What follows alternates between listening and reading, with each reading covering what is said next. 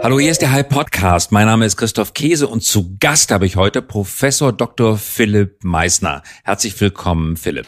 Hallo Christoph, vielen Dank für die Einladung. Wir möchten heute mit dir, Philipp, über zwei unterschiedliche Themen reden, die unterschiedlicher kaum sein könnten, aber trotzdem viel miteinander zu tun haben. Wir möchten reden über den Stand der Digitalisierung in Deutschland. Darüber hast du nämlich mit einigen anerkannten Mitstreitern gerade eine neue Studie erstellt.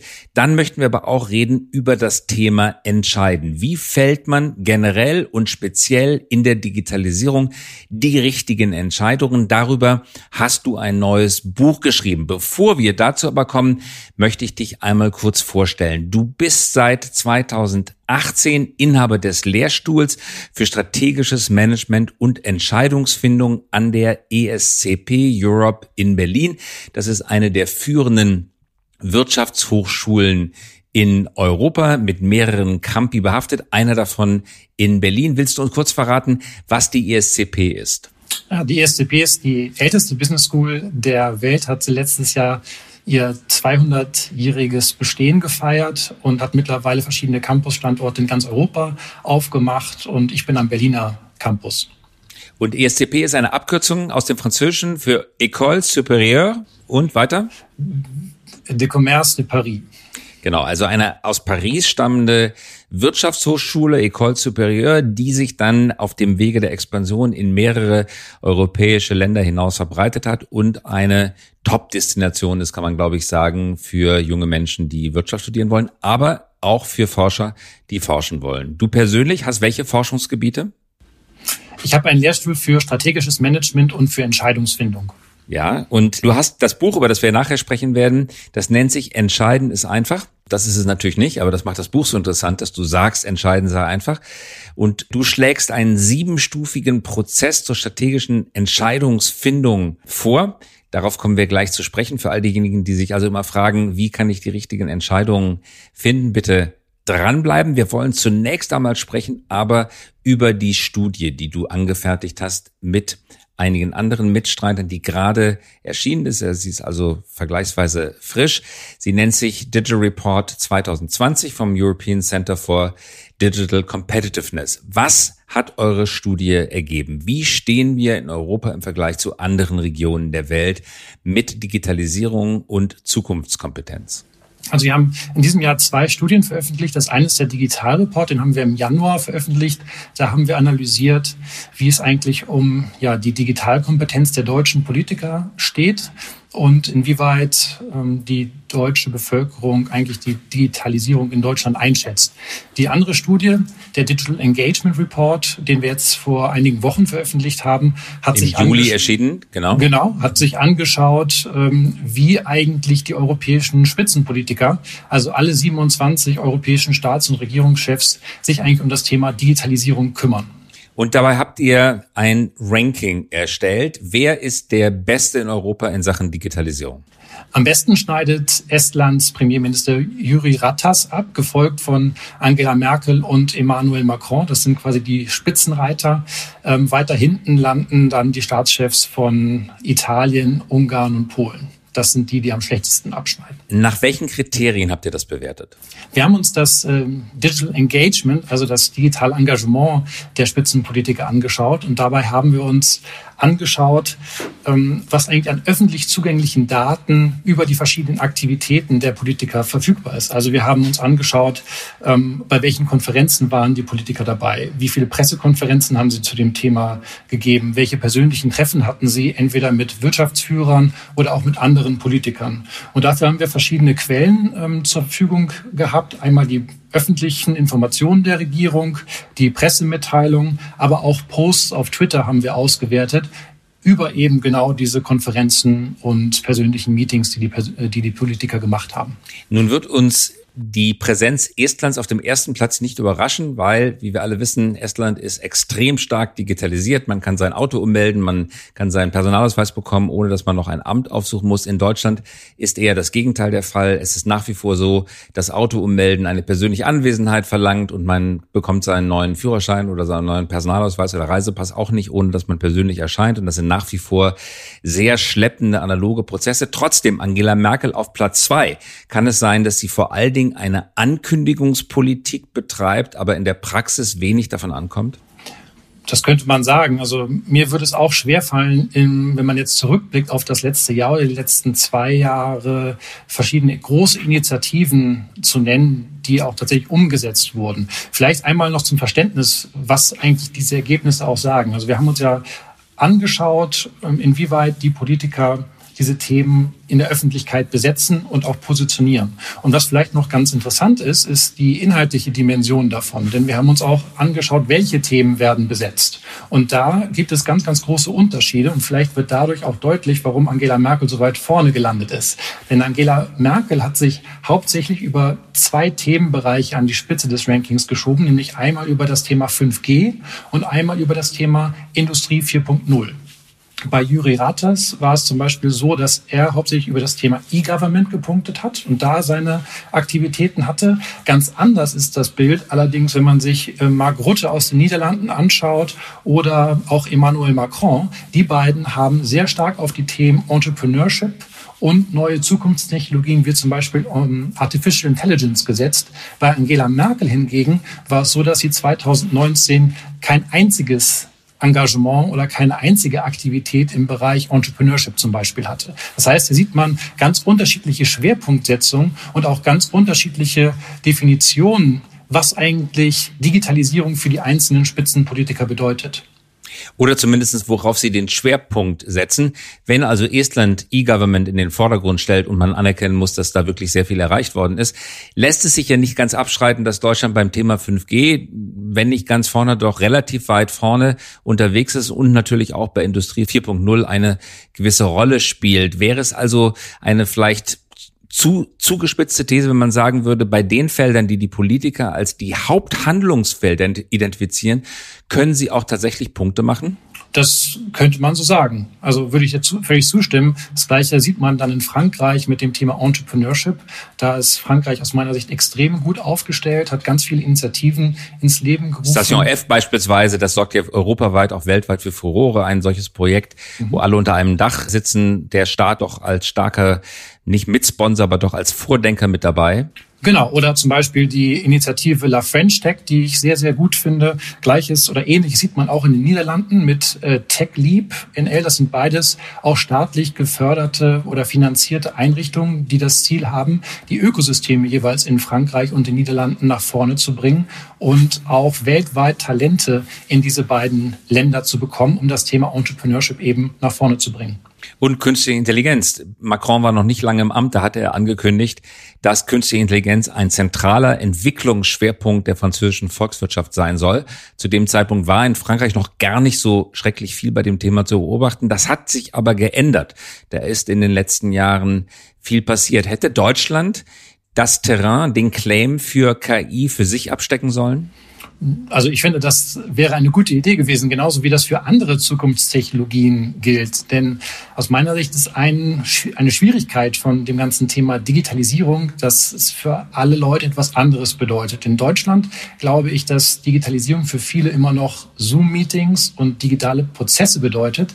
Aber die wichtigen Zukunftstechnologien wie Roboter, künstliche Intelligenz, Sensoren, 3D-Druck oder auch Augmented und Virtual Reality finden da viel zu wenig Betrachtung. Und um nochmal auf das Beispiel Frankreich, Deutschland zurückzugehen, du hattest ja gesagt, ähm, in Frankreich hat das Thema Artificial Intelligence eine ganz andere Bedeutung bekommen und das wurde natürlich auch mit Geld unterlegt. Also es gab viel, viel mehr staatliche Investitionen auch in das Thema, was sich dann auch positiv ausgezahlt hat.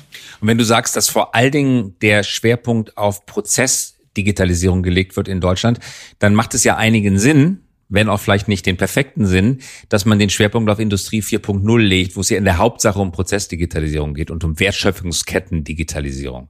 Sind wir zu konservativ insgesamt?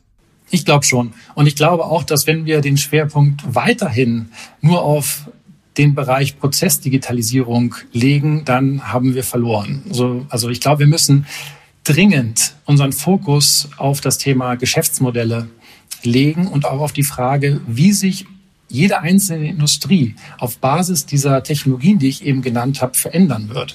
Und vielleicht ein, eine Zahl dazu. Wir haben vor kurzem eine Umfrage gemacht mit Top Executives in den USA Und wir haben sie gefragt, ähm, wie viele von ihren Unternehmen eigentlich schon digitale Geschäftsmodelle haben. Und es waren nur zehn Prozent. Nur zehn Prozent. Genau, wir haben leider keine Daten jetzt von Deutschland, aber wenn das selbst in den USA nur zehn Prozent sind, könnte ich mir vorstellen, dass das in Deutschland äh, ebenso aussieht. Ja.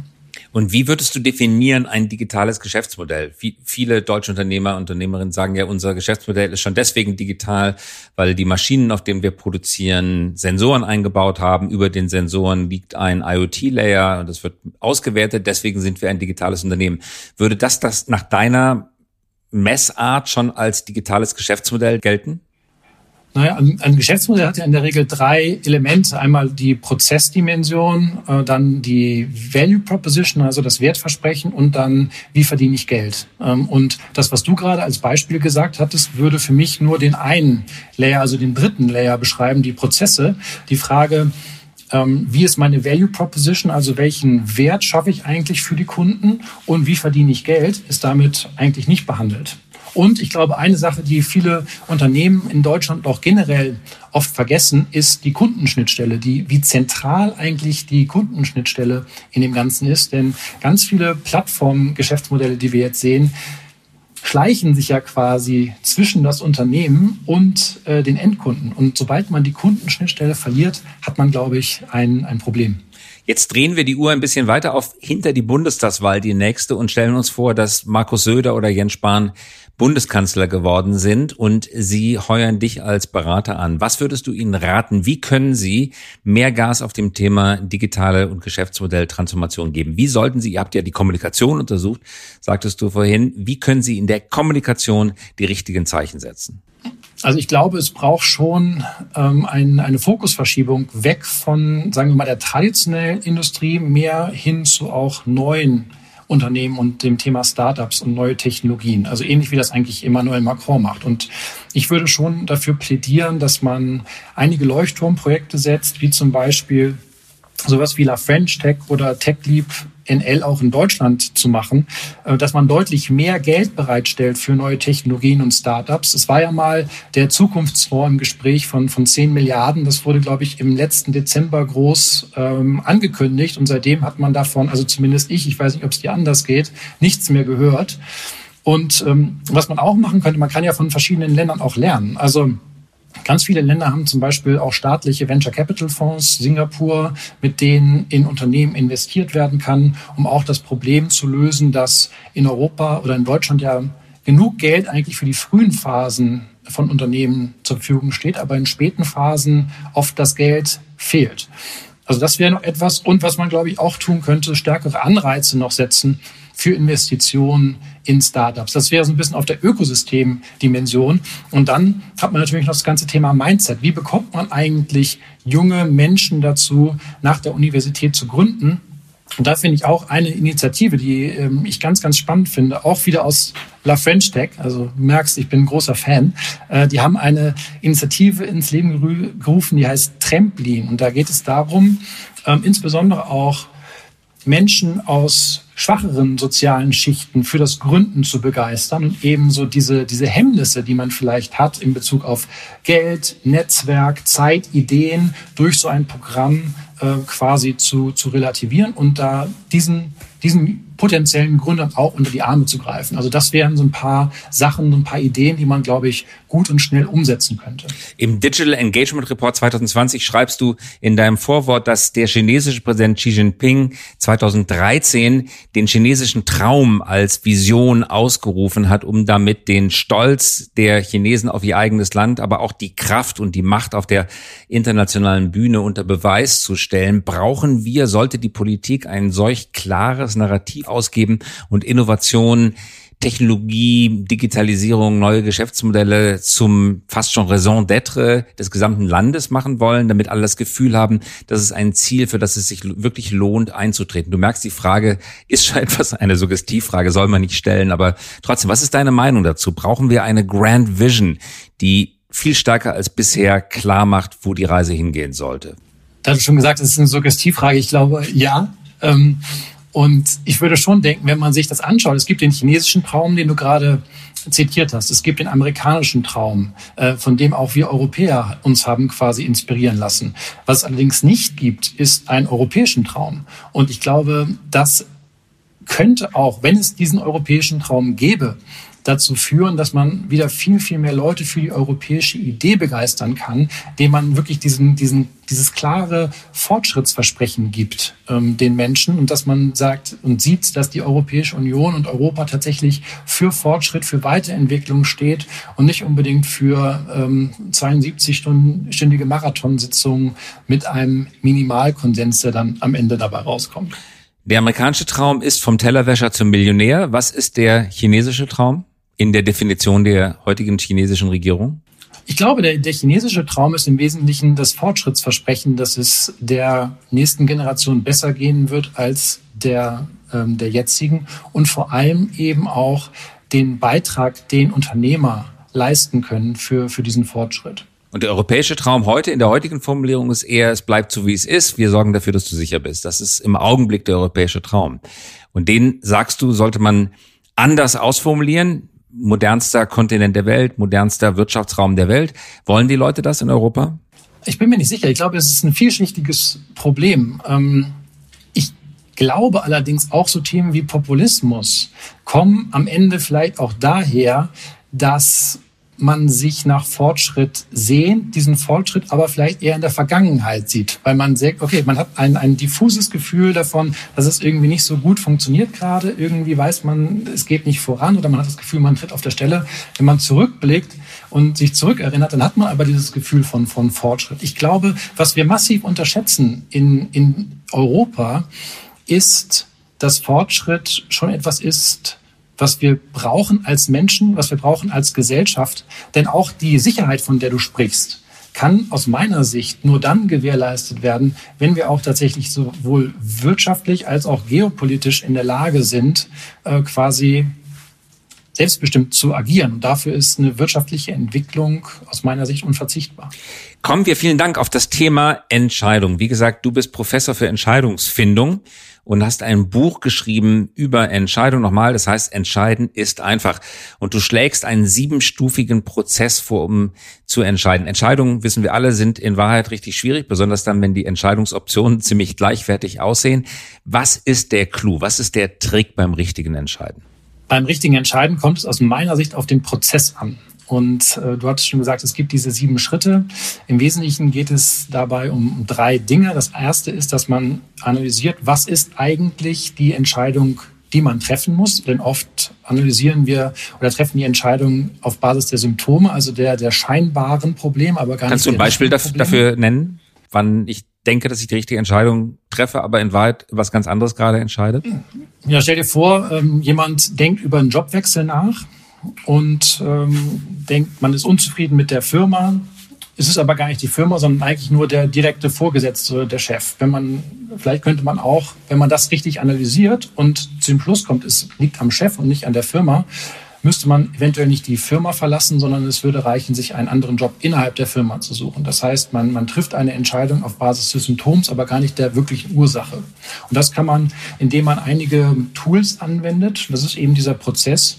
Ähm, zum Beispiel, wenn man einfach dreimal Warum fragt und dann sich ähm, quasi zum tatsächlich, zur tatsächlichen Ursache vorkämpft ähm, beheben und so trifft man dann tatsächlich die richtige Entscheidung oder man analysiert die richtige Entscheidung. Das ist der erste Schritt in deinem Prozess. Identifizieren Sie die richtige Entscheidung. Dann sagst du, zweiter Schritt, fragen Sie die richtigen Leute um Rat. Machen das viele Menschen nicht bei der Entscheidung? Ja, die meisten Leute fragen eigentlich die Menschen, äh, die, sagen wir mal, bequem sind, ja, also Freunde oder Familie.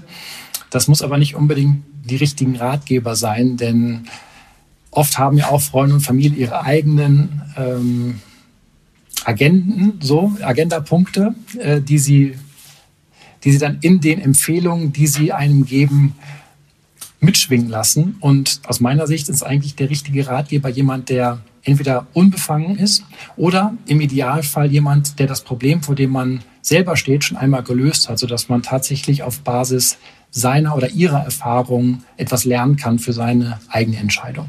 Und dann schlägst du als dritten Schritt vor, einen Kritiker zu finden. manchmal muss man den ja auch wirklich suchen und wirklich ja. aufrichtig zu versuchen, ihn zu verstehen. Also schwierig, ja. Man muss erstmal jemanden finden, der widerspricht und dann muss man auch noch mhm. zuhören, ohne ihn überreden zu wollen, auch wenn man vielleicht schon mhm. selber eine Idee hat, wo, wo die Entscheidung hingehen sollte, um richtig mhm. aufrichtig zu begreifen, was er kritisiert oder sie.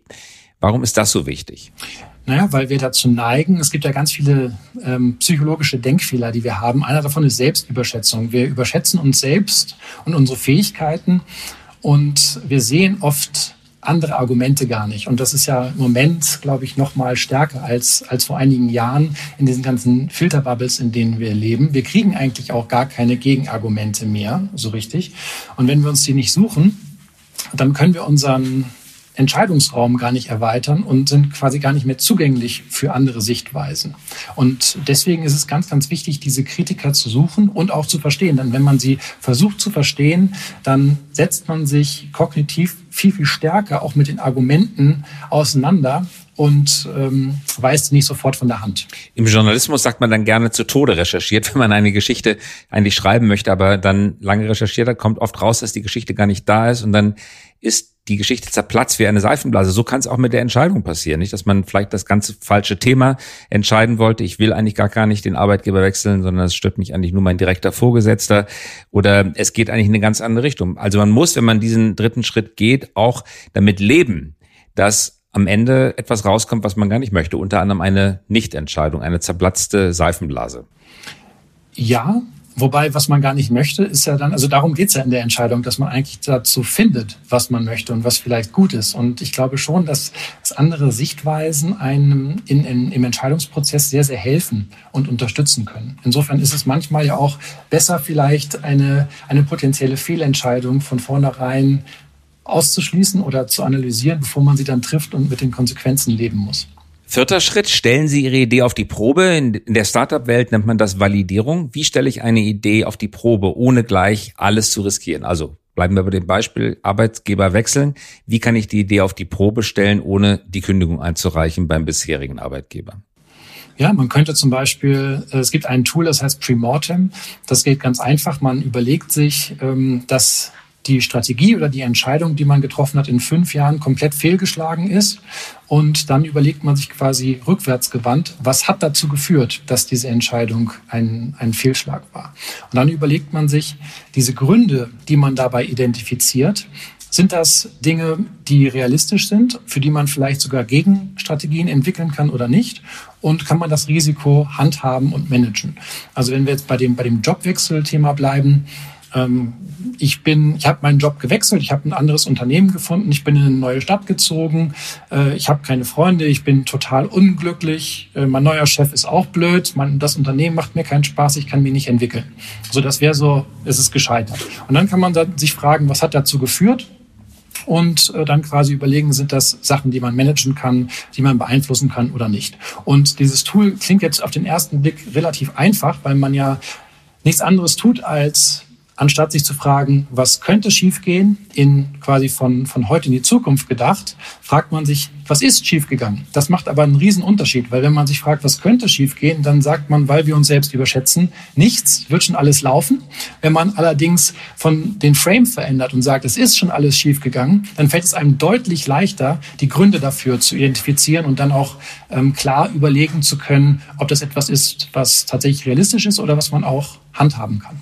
Das ist der sechste Schritt sozusagen. Stellen Sie sich die Folgen Ihrer Entscheidung in fünf Jahren vor. Davor ist noch ein fünfter Schritt, den du beschreibst, nämlich schlafen Sie eine Nacht darüber. Darüber wird ja viel äh, auch in der Neurowissenschaft diskutiert, woher es eigentlich kommt, dass das in der Nacht darüber schlafen oft zu besseren Entscheidungen führt. Offenbar sind da geheimnisvolle, unterbewusste Kräfte am Werke. Das kann man wirklich auch wissenschaftlich feststellen, dass die Entscheidung besser wird, wenn man mal nicht drüber nachdenkt und einfach nur das Papier mit der Entscheidung unter das Kopfkissen legt. Ist das wirklich so? Ja, also diese unterbewussten Prozesse, die sind nachzuweisen. Man muss auch gar nicht äh, eine Nacht drüber äh, schlafen.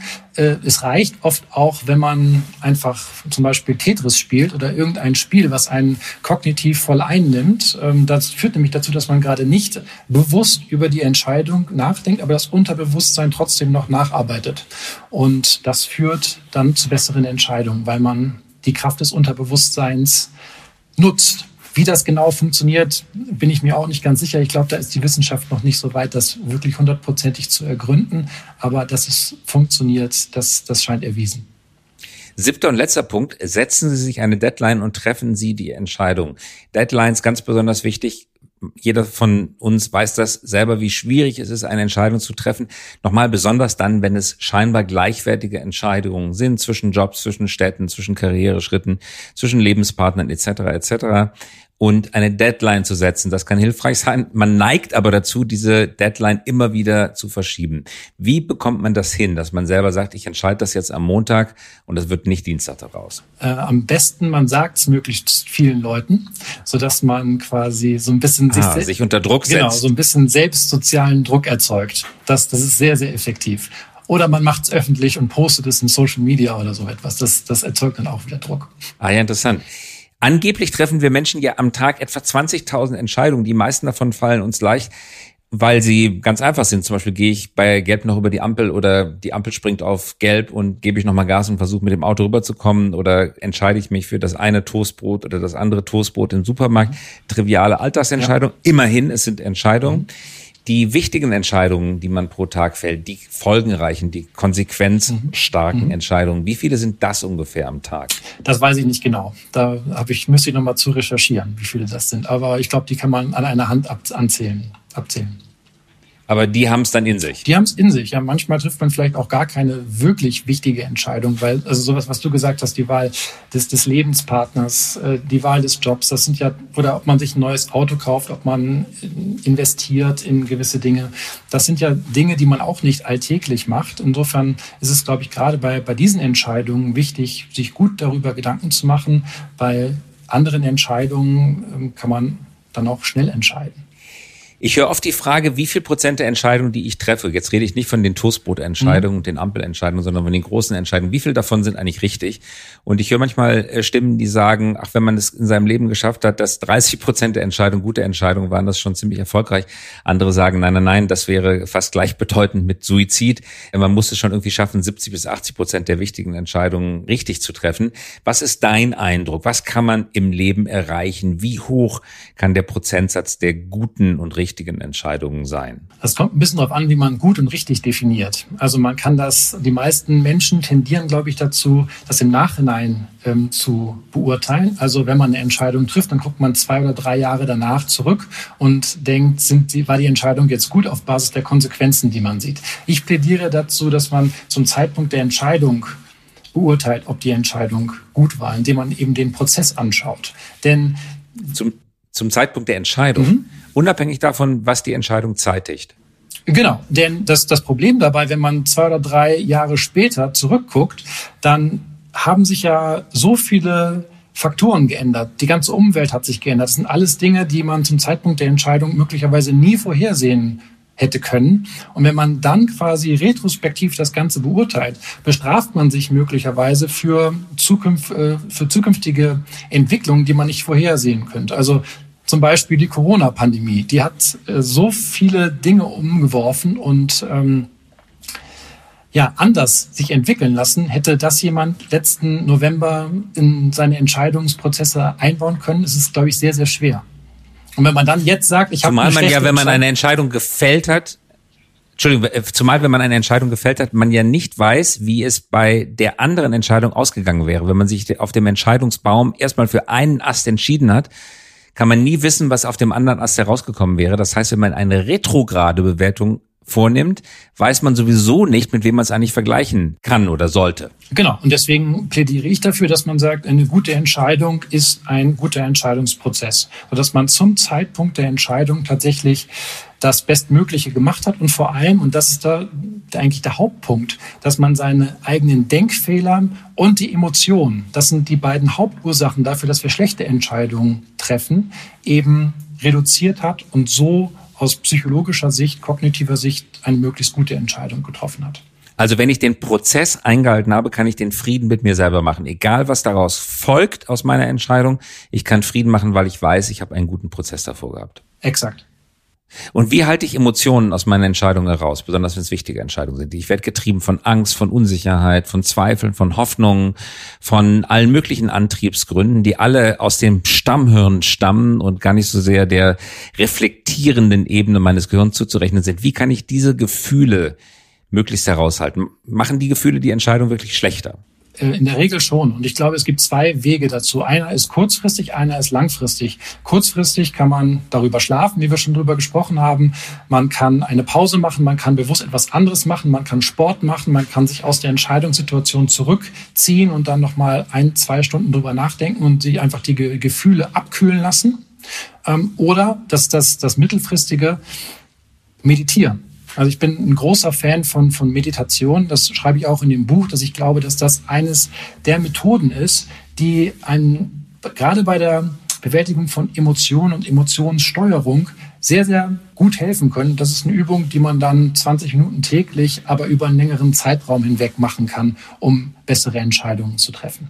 Weil ich in der Meditation lerne, mit einem Sachverhalt nicht zu interagieren. Ich negiere ihn nicht, ich sehe ihn das berühmte Bild in der Meditation, die Wolke zieht vorbei. Ich sage, das kann auch eine dunkle Wolke sein. Ich sehe sie vorbeiziehen, aber ich interagiere nicht. Ich trete nicht in eine Wechselwirkung. Ein Gefühl kreuzt auf, eine Idee taucht auf, aber ich versuche nicht zu interagieren. Und das schafft die innere Freiheit, um eine sachliche Entscheidung zu treffen, sagst du.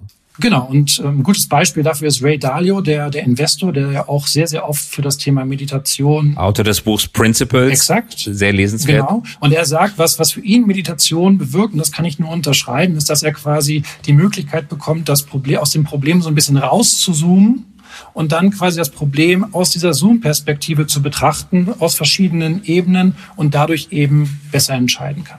Philipp, zum Abschluss zwei Fra kurze Fragen mit Bitte um kurze Antwort. Erste Frage, woran erkenne ich einen guten Entscheider von außen? Es geht ja nicht nur darum, eigene Entscheidungen gut zu treffen, sondern mich auch Menschen anzuvertrauen, wenn ich mich schon Menschen anvertraue, die möglichst gut entscheiden. Dein Geheimtipp, wie erkenne ich einen guten Entscheider von außen? Ich glaube, das Alarmzeichen sollte Ego sein.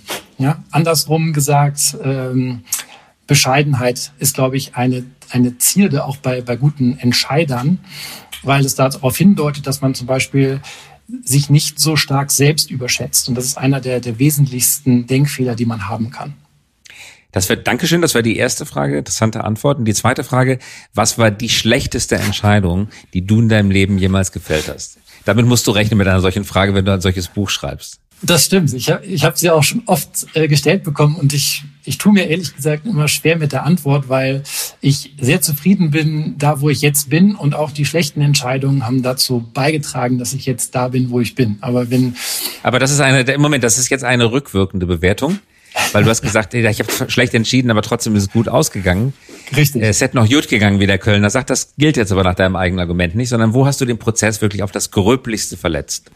Also ich glaube, wenn man wenn man zurückschaut, äh, in der Zeit, einfach in, in, der Schulzeit, in der frühen Studienzeit, da waren, glaube ich, äh, einige Entscheidungen, die ich halt sehr, sehr stark aus dem Bauch heraus getroffen habe, ohne mich überhaupt mit den Entscheidungen ähm, zu befassen und überhaupt keinen Prozess wirklich anzuwenden. Aber es ist jetzt keine, wo ich sagen würde, die ist mir jetzt total im Gedächtnis geblieben und das ist definitiv die schlechteste aller Zeiten. Aber ich glaube, prinzipiell kann man schon sagen, also ich beschäftige mich jetzt seit ungefähr zehn Jahren mit dem Thema Entscheidungen ähm, und davor habe ich sicherlich einige sehr schlechte Entscheidungen auch getroffen.